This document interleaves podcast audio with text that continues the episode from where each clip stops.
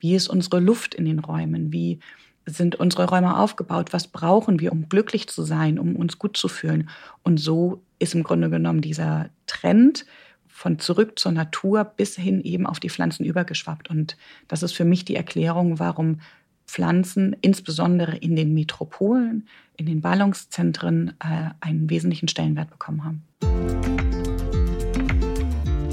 Herzlich willkommen zu einer neuen Folge von Blattgeflüster, dem Zimmerpflanzen-Podcast von Schöner Wohn, Couch und Pflanzenfreude.de. Ich bin Marike und ich arbeite für Schöner Wohn und Couch. Und auch privat beschäftige ich mich super gerne mit aktuellen Trends und Einrichtungsthemen. In diesem Podcast spreche ich mit Expertinnen aus der grünen Community über Tipps, Inspiration und Wissenswertes rund um das Thema Zimmerpflanzen. Wenn wir auf der Suche nach Inspiration für unser Zuhause sind, stellen wir ziemlich schnell fest, dass Zimmerpflanzen und Einrichtungen ziemlich schwer voneinander zu trennen sind. Denn auf jedem Bild ist ein bisschen Grün zu sehen.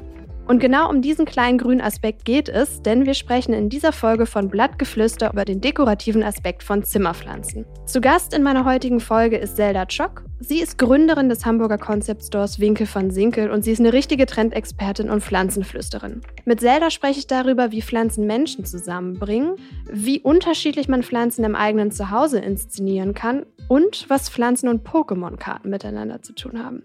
Hallo Zelda, ich freue mich riesig, dass du da bist. Danke, schön, dass ich hier sein darf. Zelda, ganz simple Frage zu Anfang. Warum Zimmerpflanzen? Zimmerpflanzen sind einfach wichtig für uns, weil gerade wenn wir in den großen Städten leben, haben wir einfach die Verbindung zur Natur nicht so stark.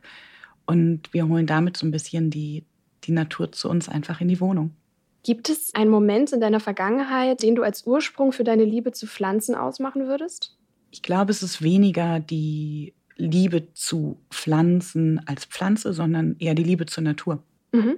Ich bin in der Waldorfschule gewesen und hatte das Glück, einen Mathematiklehrer zu haben, der Musik und äh, der Physik und der Natur sehr nah war. Und er hat uns die Verbindung zwischen diesen ganzen geometrischen Formen und der Natur und die Besonderheit, die die Natur zeigt, sehr, sehr intensiv beigebracht. Und das hat mich, glaube ich, sehr stark geprägt, die Natur fühlen zu können, sehen zu können, mit anderen Augen betrachten zu dürfen. Klingt auf jeden Fall nach einem sehr schönen Ansatz, Mathematik über die Natur näher gebracht zu bekommen. Ich weiß, dass ich mich in der Schule sehr damit abgequält habe.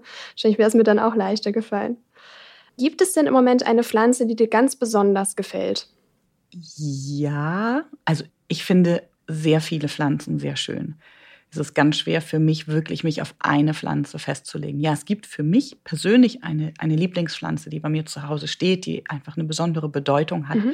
Das ist eine Zimmerlinde, die immer mehr zum Baum wird und äh, mich sicherlich auch die ganzen nächsten Jahre noch begleiten wird. Aber es ist für mich schwer zu sagen, eine einzelne Pflanze ist für mich die spezielle Pflanze. Dafür mag ich Pflanzen allgemein zu gern. Da höre ich schon so ein bisschen raus, dass du ein ganz besonderes Verhältnis auch zu Pflanzen hast. Würdest du eher sagen, dass Pflanzen für dich dekorativer Wohnaspekt sind oder doch eher Richtung Mitbewohner? Für mich definitiv Mitbewohner. Ich kann eine Pflanze nicht reduzieren auf einfach nur ein Grün. Also weil eine Pflanze viel mehr mit einem Raum macht, als einfach nur dort in der Ecke zu stehen und ein Dekoobjekt zu sein. Was macht die Pflanze denn mit dem Raum? Sie füllt den Raum. Sie äh, gibt eine Präsenz, sie verbindet sich mit dem Topf, mit dem Interior, sie gestaltet damit den Raum. Und das macht einfach etwas mit einem Raum. Wie muss ich mir dein Zuhause vorstellen? Also wie viele Pflanzen hast du da? Ich habe weniger Pflanzen als die meisten Mitarbeiter bei uns, weil man fairerweise dazu sagen muss, man muss diese Pflanzen ja auch irgendwie pflegen und ihnen auch gerecht werden. Und das wird für mich mit zwei Läden und zwei Kindern manchmal etwas begrenzt. Ich kann nicht jeden Tag eine Stunde stehen, um meine Pflanzen zu pflegen. Ich habe so um die 30 Pflanzen zu Hause, ähm, mag aber gerne auch größere Pflanzen die damit auch so ein bisschen leichter in der Pflege sind und den Raum einnehmen. Mhm. Ja, ich hatte gerade heute noch mal bei Instagram geguckt und mir die Winkel von Sinkel Bilder angeschaut und dieses wirklich wunderschöne grüne Pflanzenmeer bewundert. Und dann hatte ich ganz kurz die Frage, ob es bei dir zu Hause genauso aussieht. Nicht ganz. Also ich, ich liebe dieses Grüne, ich liebe auch die Kombination auch von vielen Pflanzen. Äh, tatsächlich bin ich aber auch sehr interioraffin und bin gerade in den letzten Jahren immer mehr dazu gekommen, auch reduzierter zu leben und mhm. mag es auch, wenn der Raum eine gewisse Leere hat und Platz dort ist, dass äh, ich mich dort bewegen kann, dass ich mich mit meinen Kindern dort bewegen kann.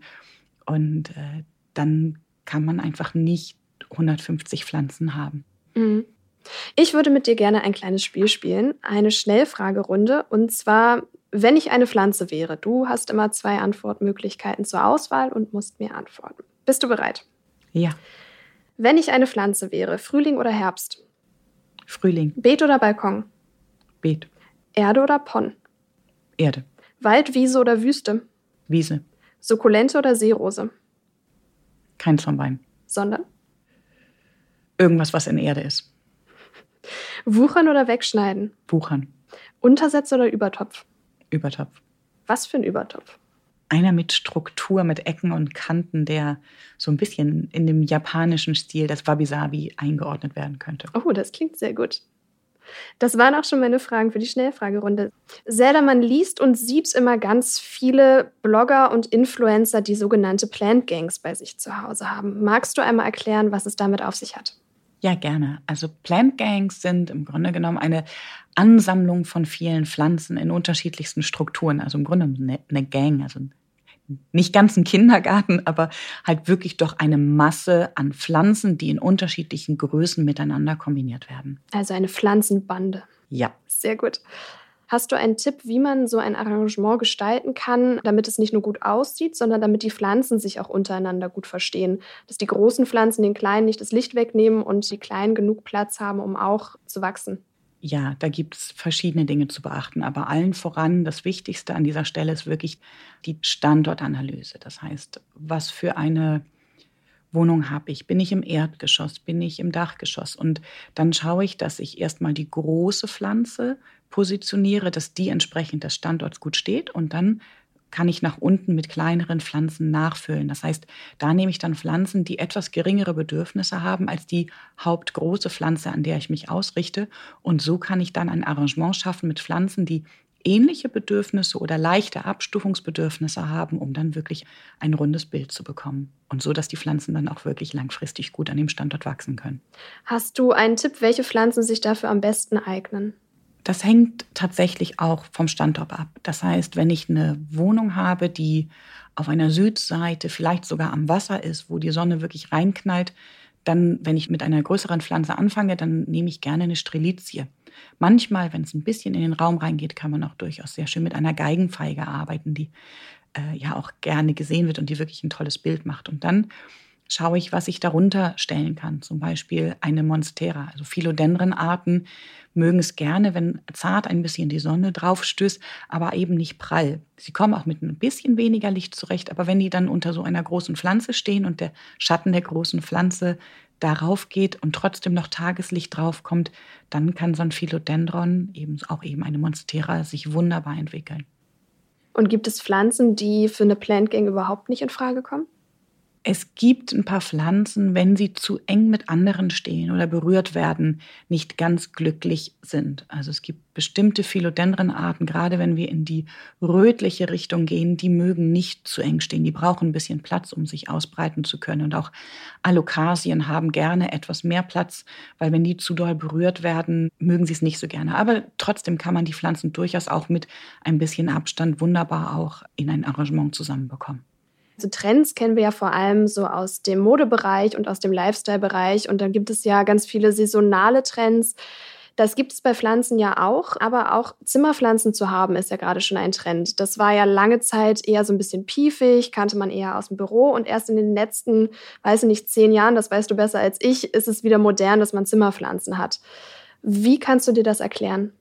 Also für mich sind Trends immer eine gesellschaftliche Bewegung. Es ist nicht etwas, was ich einfach auf einer, in einer Präsentation sehe, wo man sagt, diese Farbe ist jetzt besonders toll mit, in dieser Kombination mhm. mit der Struktur, sondern dem zugrunde liegen, nach meinem Verständnis für Trend, liegt die gesellschaftliche Bewegung. Und wenn ich mir anschaue, wie die Gesellschaft sich gerade verändert und auch die aktuelle Situation, die wir haben, macht natürlich auch noch mal ganz stark etwas mit uns ist, dass die Verbindung zur Natur einfach ein, eine ganz wichtige Basis für uns ist, weil sie uns erdet, weil sie uns zurück mit uns, mit unserem Ursprung in Verbindung bringt. Und so ein bisschen konnte man das in den letzten 15 Jahren ja schon sehen, dass das Thema Ernährung schon einen anderen Stellenwert bekommen hat. Das heißt, das Thema biologisches Essen hat zugenommen. Dann das Thema Green Smoothies oder auch eben die ganzen Nahrungsergänzungsstoffe, die wir teilweise zu uns nehmen und um uns optimal zu ernähren. Genauso ist diese Bewegung jetzt im Grunde genommen rübergegangen, auch eben auf die Räume drinnen. Das heißt, man setzt sich damit auseinander, wie ist unsere Luft in den Räumen, wie sind unsere Räume aufgebaut, was brauchen wir, um glücklich zu sein, um uns gut zu fühlen. Und so ist im Grunde genommen dieser Trend von zurück zur Natur bis hin eben auf die Pflanzen übergeschwappt. Und das ist für mich die Erklärung, warum Pflanzen insbesondere in den Metropolen, in den Ballungszentren äh, einen wesentlichen Stellenwert bekommen haben. Und innerhalb dieser Bewegung, dass die Leute sich mehr Grün in die Wohnung holen, gibt es dann ja natürlich auch Trendpflanzen. Das kann man auch besonders dann in Lifestyle-Blogs beobachten, bei den Urban Jungle-Bloggers. Da gibt es immer wieder Protagonisten, die in verschiedensten Wohnungen auftauchen. Beispielsweise die Monstera. Die war ja in den 60er und 70er Jahren schon mal in. Dann galt sie lange Zeit als ein bisschen verstaubt. Jetzt ist sie zurück.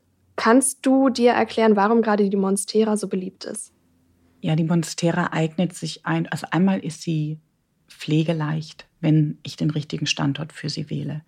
Und zum anderen hat sie einfach eine gewisse Imposanz. Das heißt, äh, sie entwickelt sich relativ zügig. Das heißt, sie kriegt schnell Blätter und damit wird sie auch schnell größer. Das heißt, auch das eigene Erfolgserlebnis ist natürlich danach mhm. einfach präsenter. Zum anderen ist es aber auch so, dass sie auch in einem Raum wirklich ähm, sichtbar ist. Sie ist nicht nur eine kleine Pflanze auf dem Sideboard, sondern sie kann auch eine Präsenz bekommen. Diese großen grünen Blätter, die dann mit zunehmendem Alter auch immer weitere Einschnitte bekommen, sehen einfach wahnsinnig schön aus. Und dieses ganz satte Grün gibt einfach ein ganz beruhigendes Gefühl. Ja, es hat auch so was Gesundes, so was Sattes, Exotisches. Also es ist immer ein bisschen Urlaubsstimmung dann auch dabei. Absolut, absolut. Ich hatte in einer vergangenen Folge von Blattgeflüster mit Igor von den Urban Jungle Bloggers gesprochen und er meinte, er kann bei sich auch gerade beobachten oder in seinem grünen Umfeld beobachten, dass Pflanzen mit so sehr gemusterten Blättern gerade beliebt sind. Was sind das für Pflanzen? Das sind sehr stark Kalateen. Korbmaranten haben einfach eine wahnsinnig schöne Struktur wahnsinnig breites Farbspektrum entsprechend ihrer einzelnen Arten. Das heißt, dann gibt es eine Orbifolia, die hat ganz große, runde grüne Blätter, die aber zwischen hellgrün und dunkelgrüne Farbschattierung machen. Am liebsten würde ich gerade ein Bild dazu zeigen. Dann gibt es eine Sanderiana, die hat ein ganz dunkel, fast schon rotes, schwarzes Blatt mit rosanen Streifen drauf. Dann gibt es welche, die fast schon Camouflage-ähnliche Weißtöne mit drin mhm. haben. Dann kommt noch dazu, neben den Korbmaranten gibt es eine Trendbewegung, dass die Menschen gerne variegierte Pflanzen haben. Das bedeutet? Variegierte Pflanzen sind Pflanzen, die über einen genetischen Defekt verfügen, so dass die Blätter an bestimmten Teilen kein Chlorophyll haben. Das mhm. heißt, an den Stellen nicht grün sind, sondern weiß wodurch besondere Panaschierungen entstehen. Das heißt, ich habe dann weiß-grün gemusterte Blätter. Das ist bei Monsteras gerade so ein Thema. Die sind relativ rar. Damit sind die Preise dann auch teilweise wirklich hoch, wo man dann auf Ebay schon für kleine Ableger 40, 50 Euro bezahlt. Teilweise, es gibt noch andere Arten, wo man teilweise 200, 300 Euro dann zahlt mhm. für, für kleinste Ableger. Und wie kommst du an solche Schätze?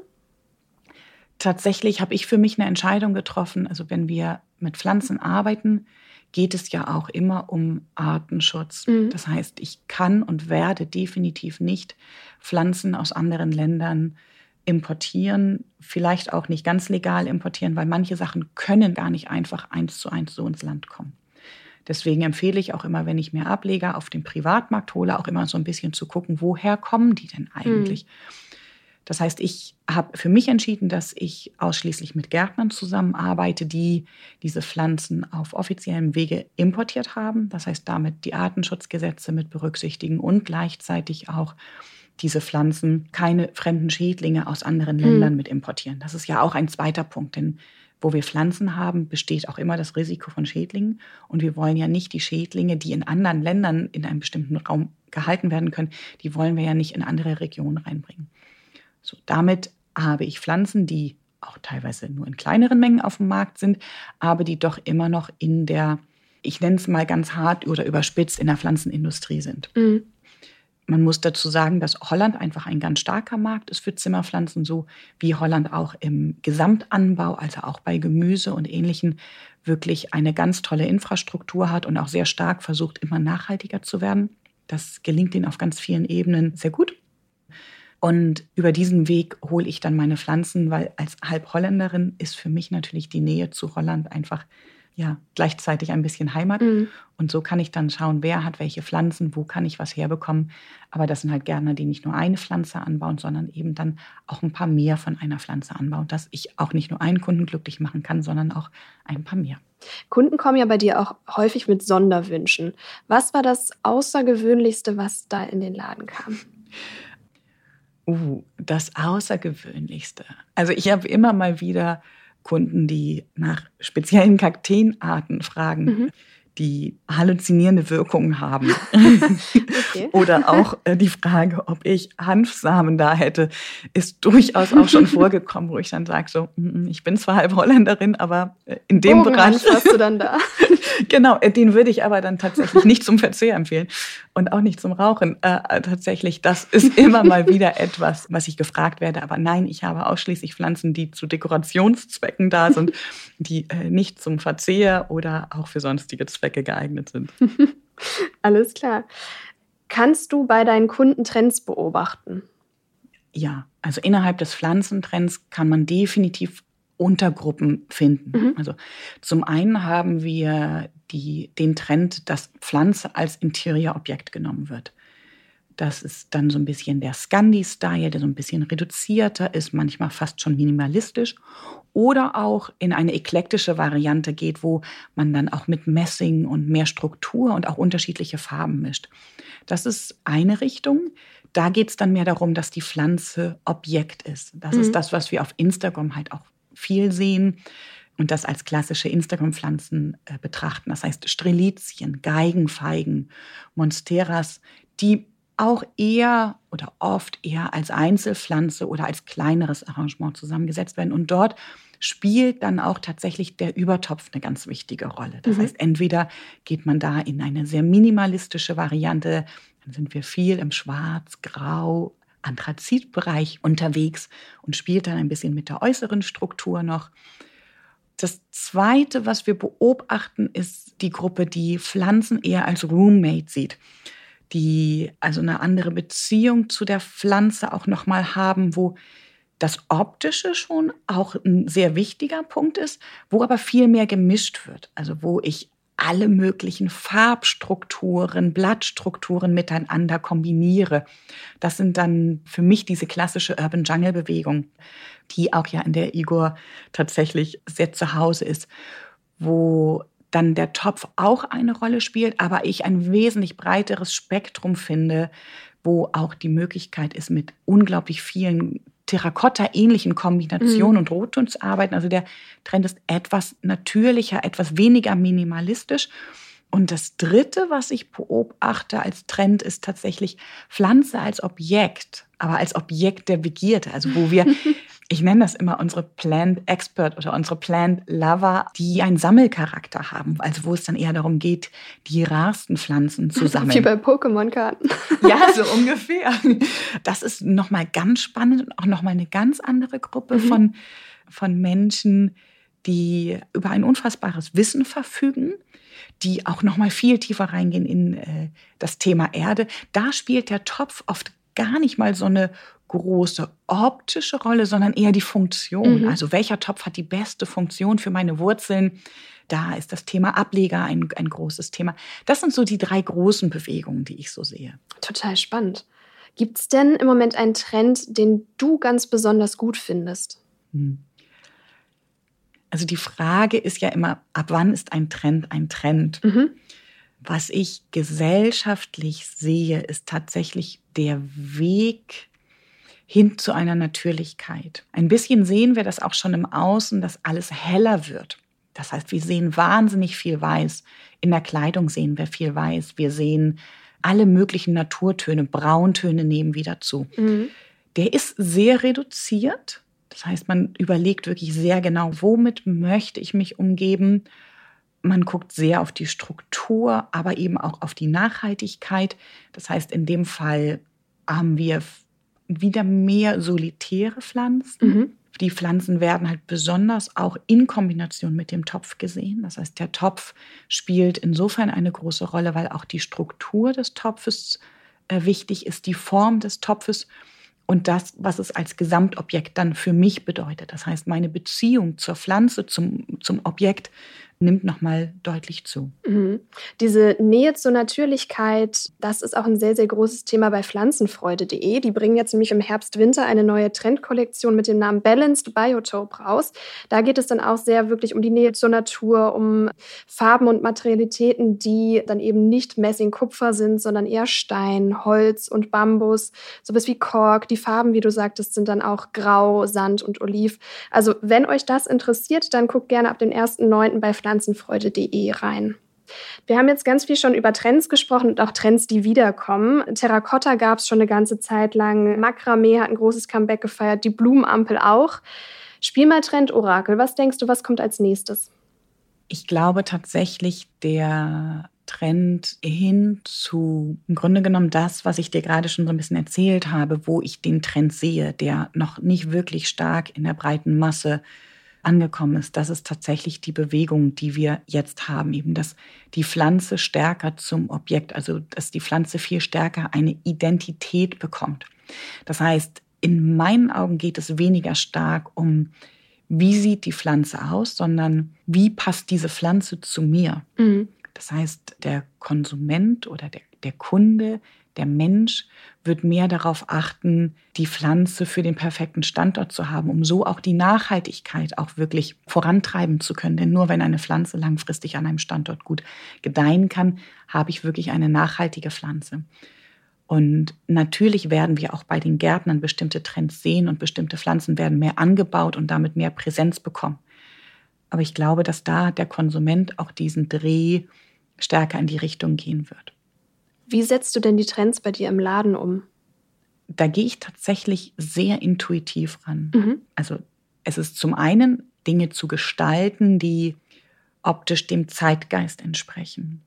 Auf der anderen Seite ist es aber auch etwas, ich kann jetzt die futuristischste Version eines Trends, den ich sehe, umsetzen.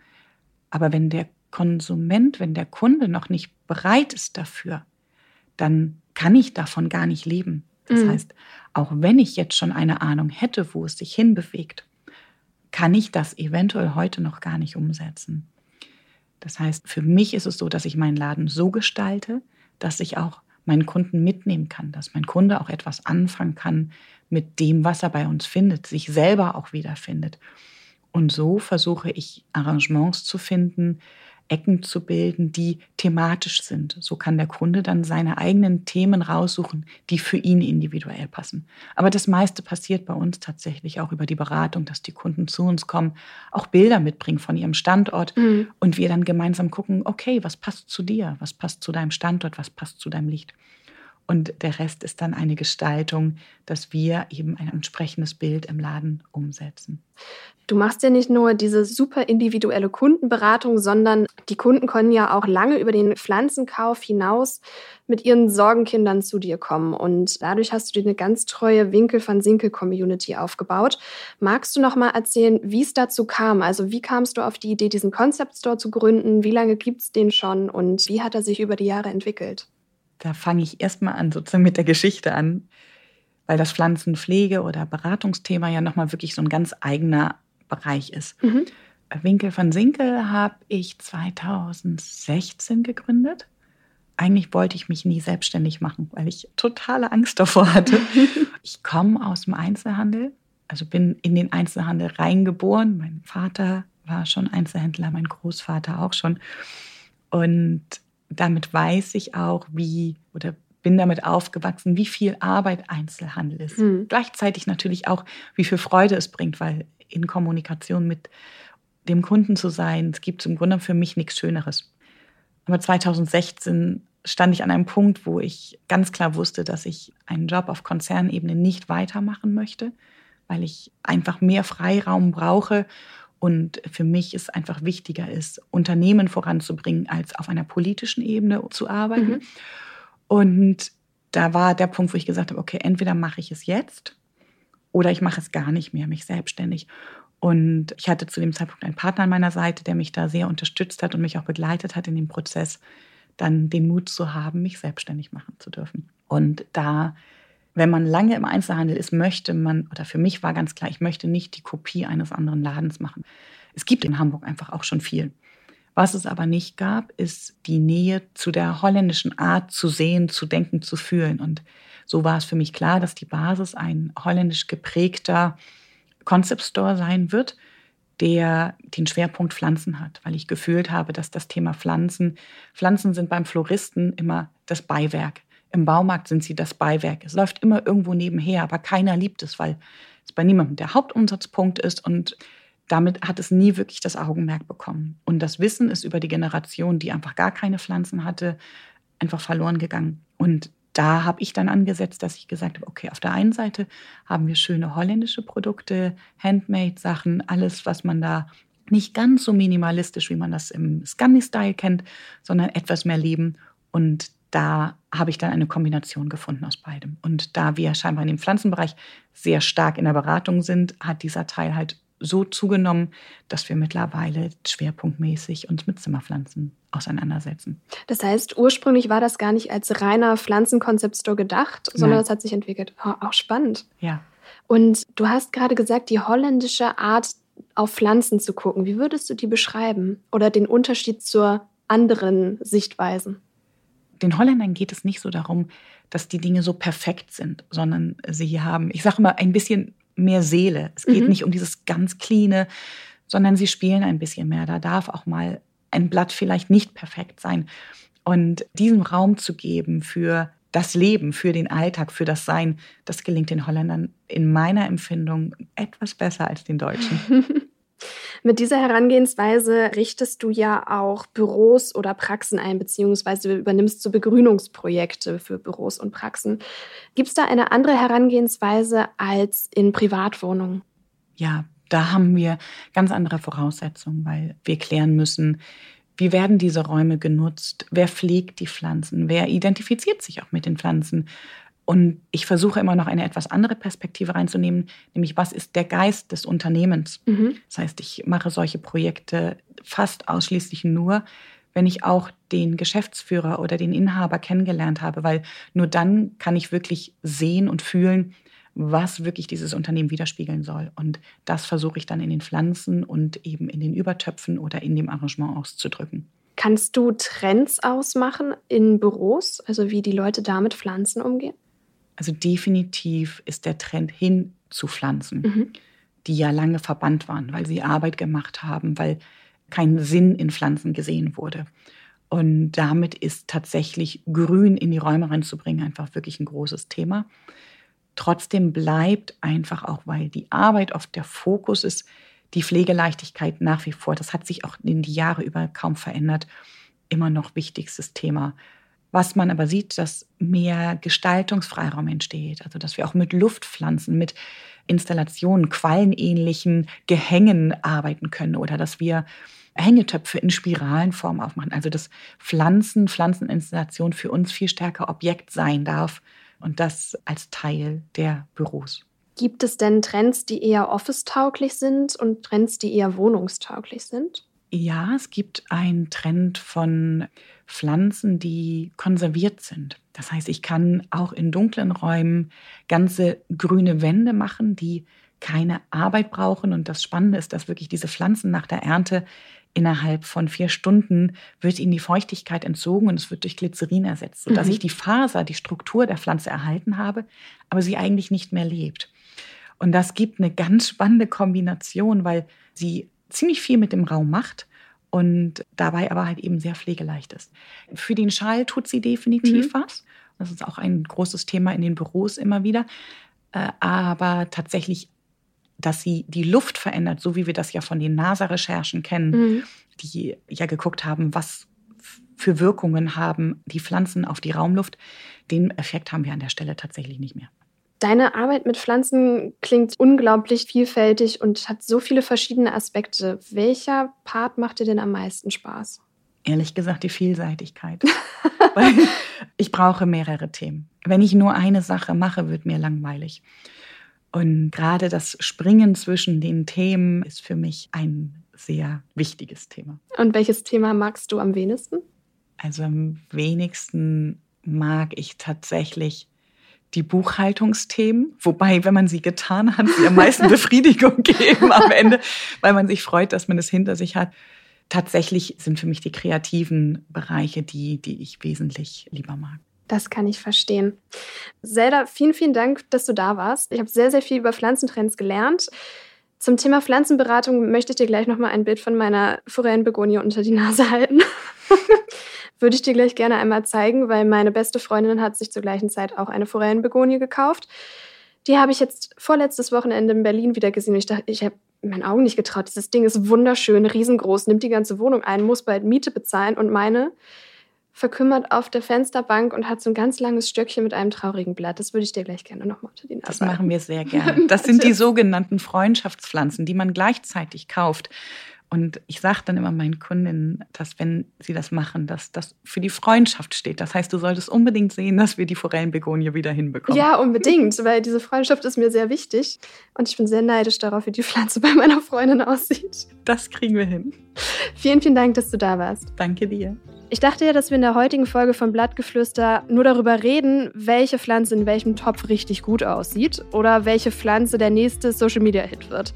Ich fand es richtig schön, wie tiefgründig und reflektiert unser Gespräch war, als wir darüber gesprochen haben, was Pflanzen für einen gesellschaftlichen Aspekt haben. Und Zeldas holländische Sichtweise auf den Umgang mit Zimmerpflanzen hat auch meine Sicht auf Pflanzen verändert. Wenn ich mir das nächste Mal eine Pflanze kaufe, werde ich auf jeden Fall darauf achten, wo sie herkommt und wo sie sich in meiner Wohnung auch am wohlsten fühlt. Vergesst nicht, den Podcast zu abonnieren und folgt ihm, damit ihr keine Folge verpasst. Wir hören uns in zwei Wochen wieder. Alles Liebe, eure Marike.